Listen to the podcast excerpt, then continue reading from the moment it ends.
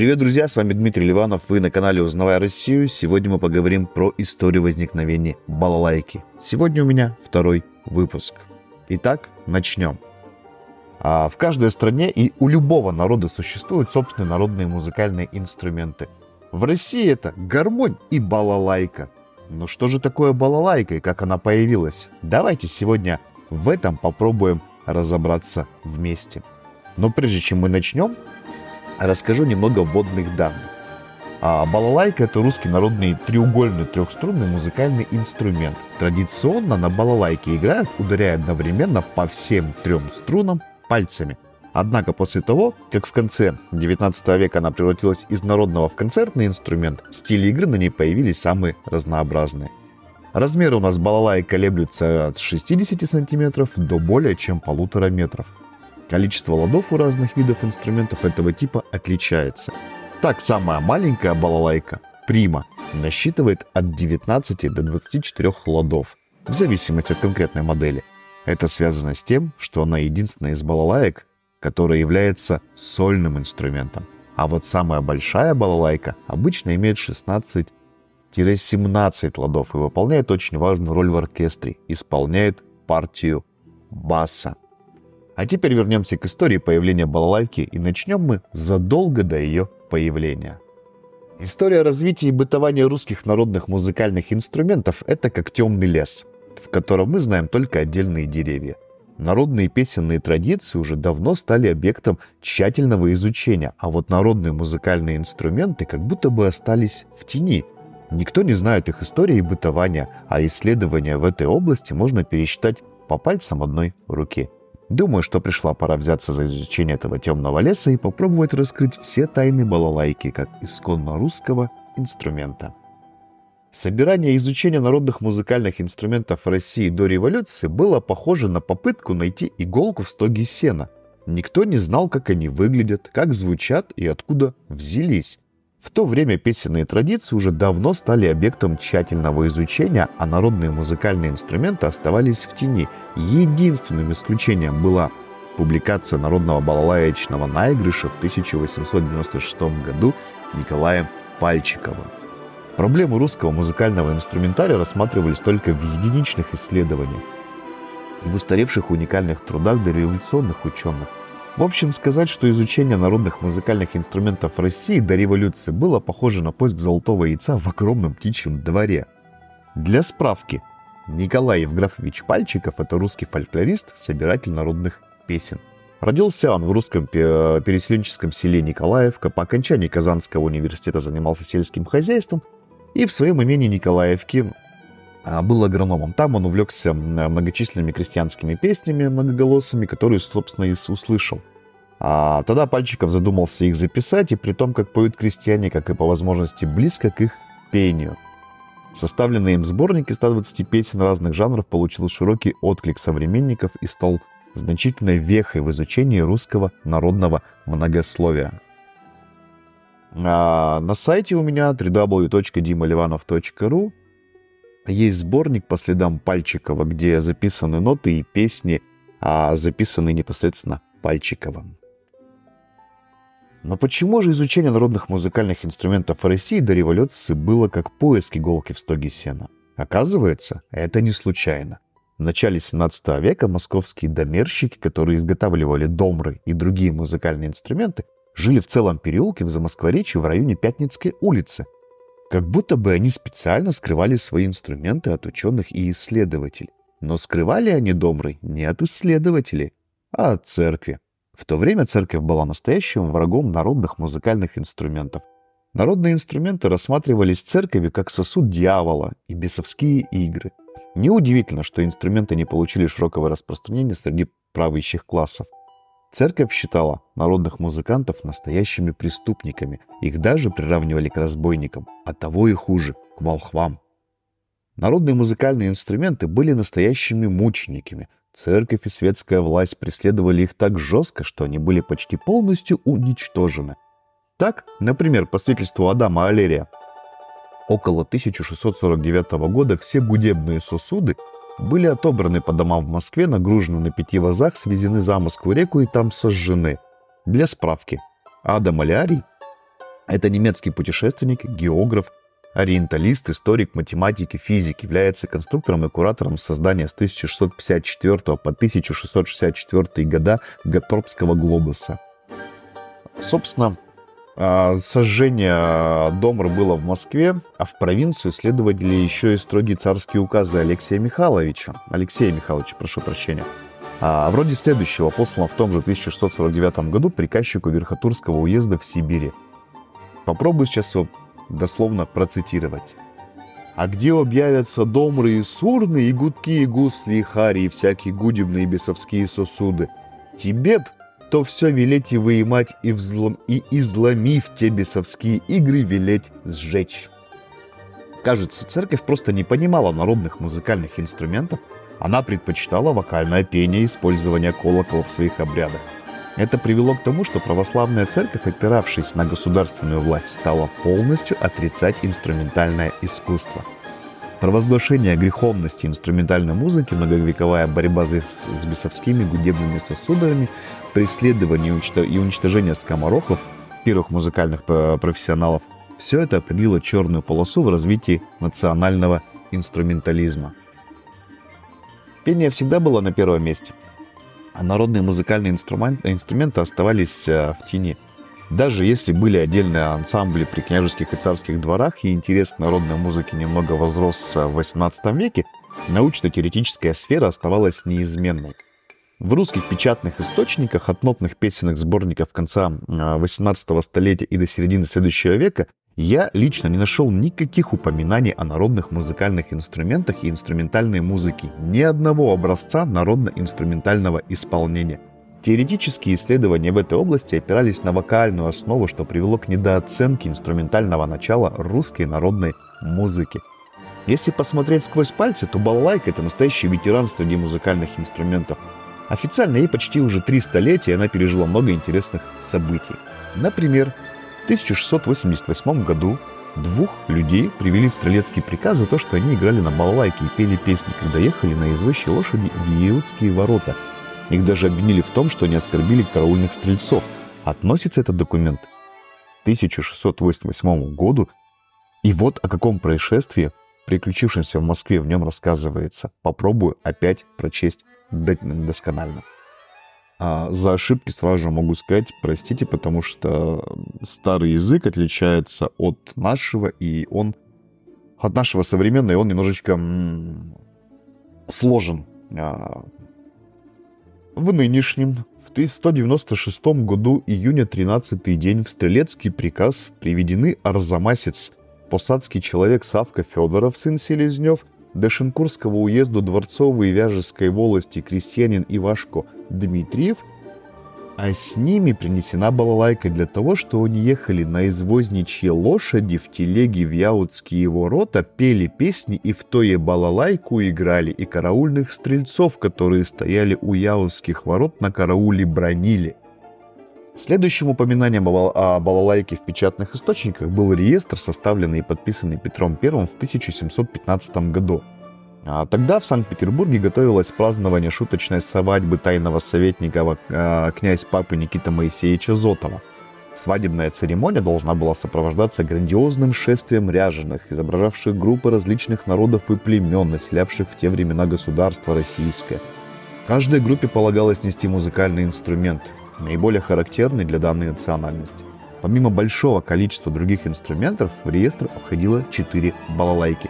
Тот факт, что балалайки были отданы участникам, одетыми калмыками, говорит, видимо, о том, что балалайка в начале 18 века не имела широкого распространения среди русского народа. Первые описания этих инструментов, появившихся в конце 18 века, были написаны иностранцами, которые жили и работали в России – отечественный исследователь Сергей Алексеевич Тучков мог, э, смог собрать материал о русских музыкальных инструментах только в начале 19 века. Это было спустя столетия после того, как иностранцы начали писать об этих инструментах. Русские музыкальные инструменты и народное музицирование отнюдь не являлось главной темой иностранных авторов, но составляли э, относительно крупные, довольно хорошо систематизированные разделы э, их обобщающих трудов. А их описания были включены в крупные труды иностранных авторов, которые занимались исследованием разных аспектов России. Это говорит о том, что даже ученые, не специализирующиеся на музыке, признавали важность и ценность народных музыкальных инструментов. Эти первые описания были настолько важными, что они, даже, а, что они дали представление о составе инструментария, его звучания и способах игры – Говоря о иностранцах, нельзя не упомянуть и Якоба Штеллина. Он посвятил целый раздел балалайки в своей книге о музыке и балете в России XVIII века. Он назвал тогда балалайку распространеннейшим инструментом во всей русской стране и утверждал, что она имеет славянское происхождение. Штеллин описывал внешний вид, манеру игры и образ жизни балалайки, его описание было самым полным и точным для того времени – а, секундочку вспоминаю. А, он называл ее несовершенным и антихудожественным инструментом, в то же время описывал, как молодой человек из знаменитого русского дома играл на балалайке новейшие мелодии итальянских арий и изящно себе аккомпанировал при пении. Штеллин также писал, что балалайка была распространена среди всех слоев населения, что ее можно было изготовить самому. Давайте для справки. Э, Якоб фон Штейлен, он же Яков Яковлевич Штейлен, это немецкий гравер, картограф, медальер, э, мастер фейерверков, мемуарист. Большую часть жизни работал в Санкт-Петербурге. Это видный деятельность Петербургской академии наук э, на раннем этапе ее существования. Один из первых истографов, историограф, историографов, господи, прошу прощения, русского искусства – Балалайка — это настоящий ребус для исследователей. Она была одновременно и несовершенным, и антихудожественным инструментом, и инструментом, на котором можно было играть сложные мелодии, а, аккомпанировать при пении. Эта двойственность природы балалайки привела к тому, что она разделилась на две линии – народную балалайку и профессиональное сольное исполнение. Как а, позднее скажет Василий Васильевич Андреев, балалайка – это инструмент любительский, таким он и должен быть. В этом сила балалайки и ее значение, но образцовое исполнение на ней, как показатель игры, должно существовать, иначе не может быть подражания. Для справки, Василий Васильевич Андреев – это русский музыкант, организатор, руководитель первого в истории оркестра русских народных инструментов, композитор, балалаечник, виртуоз. Описание балайки в XVIII веке было довольно полным и точным, но в XIX веке исследования стали повторяться и не добавляли ничего нового. Однако одним из самых интересных описаний балайки было изображение, данное Мишелем Гютри в его диссертации о русских древностях. Он дал научно достоверное изображение современной ему двухструнной балалайки с полушаровидным кузовом и очень длинной шейкой. К концу XVIII века она стала одним из самых популярных инструментов русского народа и завоевала широкое общественное признание. Даже представители высшего сословия были ее поклонниками – все это способствовало появлению настоящих мастеров балалаечного исполнительства. И Иван Истафьевич э, Хандошкин был одним из них. Он был непревзойденным виртуозом, который играл на балалайке с шаровидным кузовом, сделанным из тыквы и проклеен изнутри порошком битого хрусталя, чтобы звук был чистым и серебристым. Часть исследователей считает, что балалайка появляется в музыкальном обиходе русского народа в XVIII э, веке. Но другие утверждают, что оно существовало и до этого времени. А в энциклопедическом словаре Брага, Брагауза и Эфрона говорится, что точное время и автор изобретения балалайки неизвестны.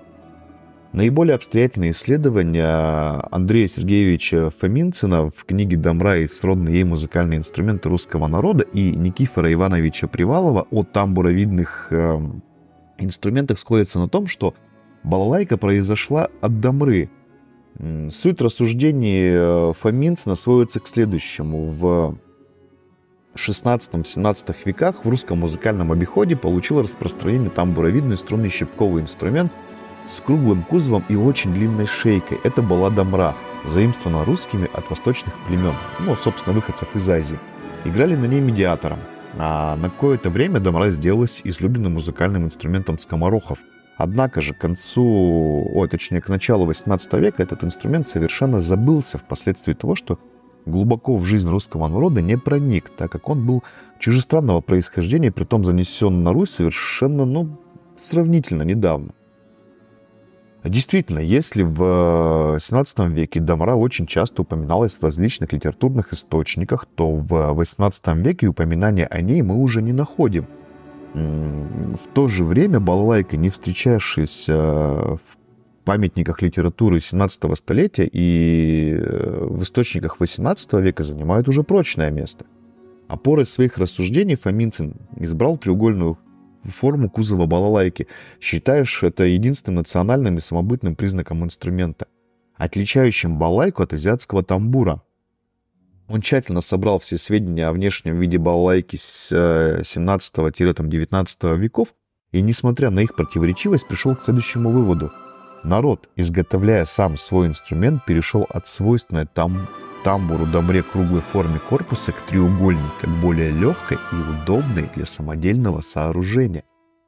Исследования, проведенные, проведенные Андреем Сергеевичем э, Фоминциным, были первой серьезной работой в этой области и послужили отправной точкой для более поздних авторов, использующих его выводы, и, в некоторых случаях, даже развивающих их.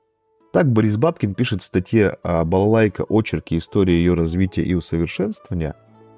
Цитирую. В 1891 году Фоминцин доказывал, что балалайка произошла от дамры. В период своего младенчества она имела форму этого инструмента, то есть овальный кузов и длинную шейку. Народ дал другое очертание кузову инструмента не в видах, не в видах акустических целей, а для меньших трудностей при самодельном сооружении.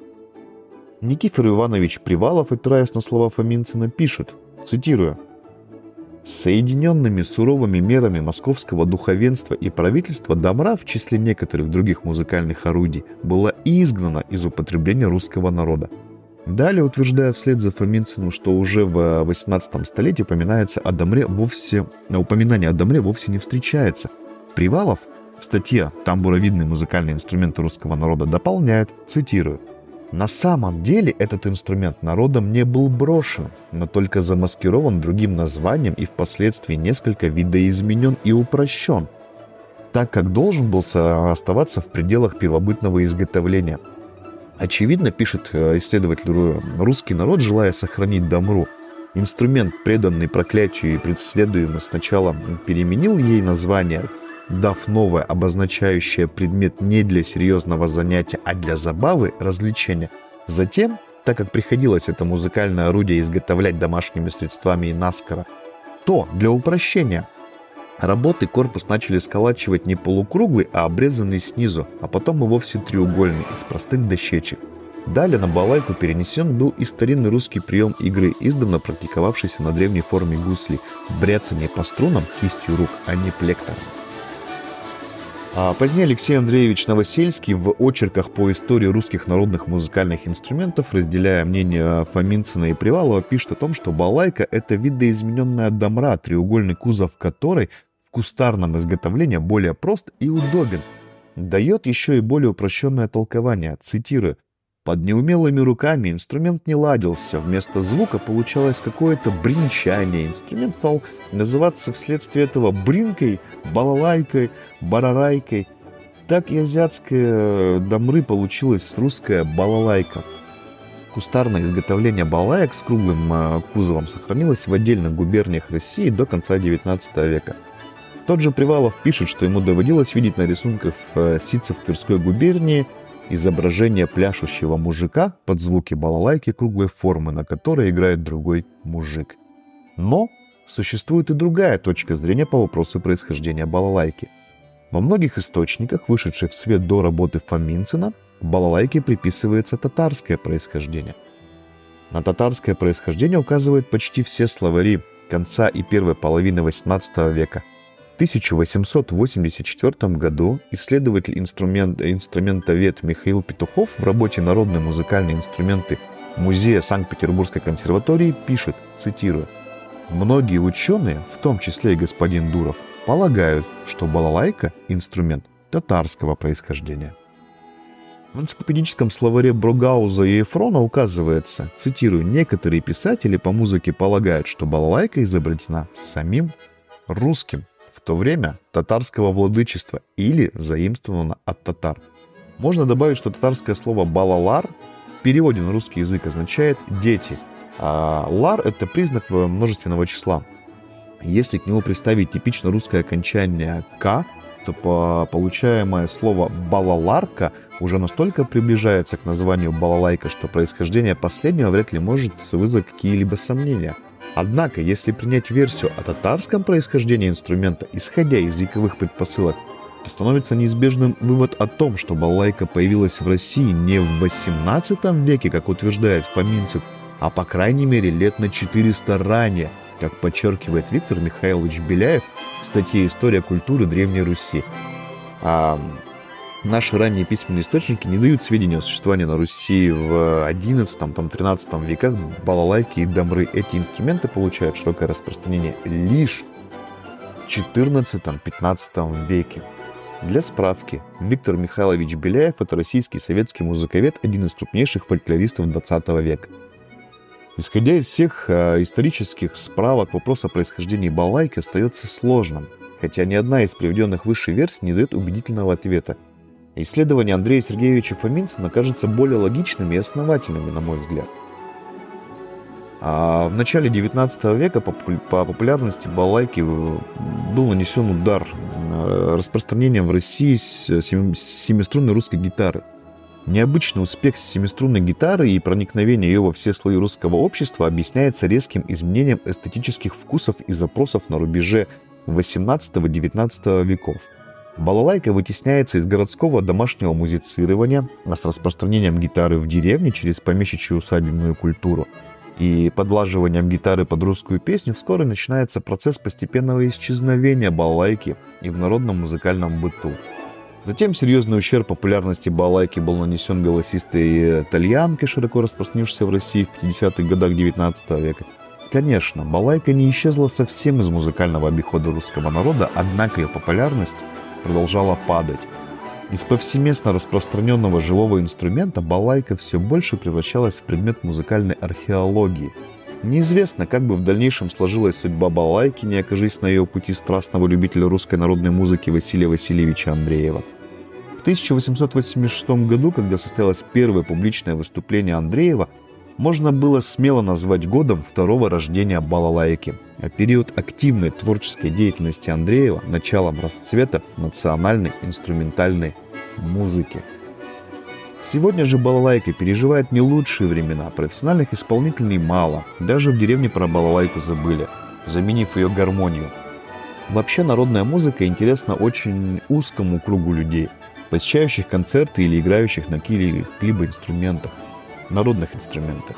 Сейчас наиболее известные балалаечники, такие как, допустим, Владимир Борисович Болдырев, э, Валерий Евгеньевич Зажигин, Андрей Александрович Горбачев, э, Василий Алексеевич Кузнецов, Михаил Ильич Сенчуров, Игорь Семенович Безотосный, Владимир Николаевич Конов, Михаил Федотович Рожков. Все эти люди стараются поддержать популярность нашего великого инструмента и занимаются преподавательской и концертной деятельностью. Вместо заключения э, скажу слова от себя. Балалайка — это как русская душа. Она то в зале, то в яме, но она всегда живая и прекрасна. Иностранцы ее обожают, потому что она это символ всего русского, всего нашего настоящего. Как же без нашей балайки представить культуру? Никак. Спасибо, что были со мной. С вами был Дмитрий Ливанов, а, канал «Узнавай Россию». Все э, статья доступна на моем сайте www.dimalivanov.ru. Все ссылки, которые я использовал при данном э, подкасте также у меня будут в этой ссылке. Спасибо за внимание.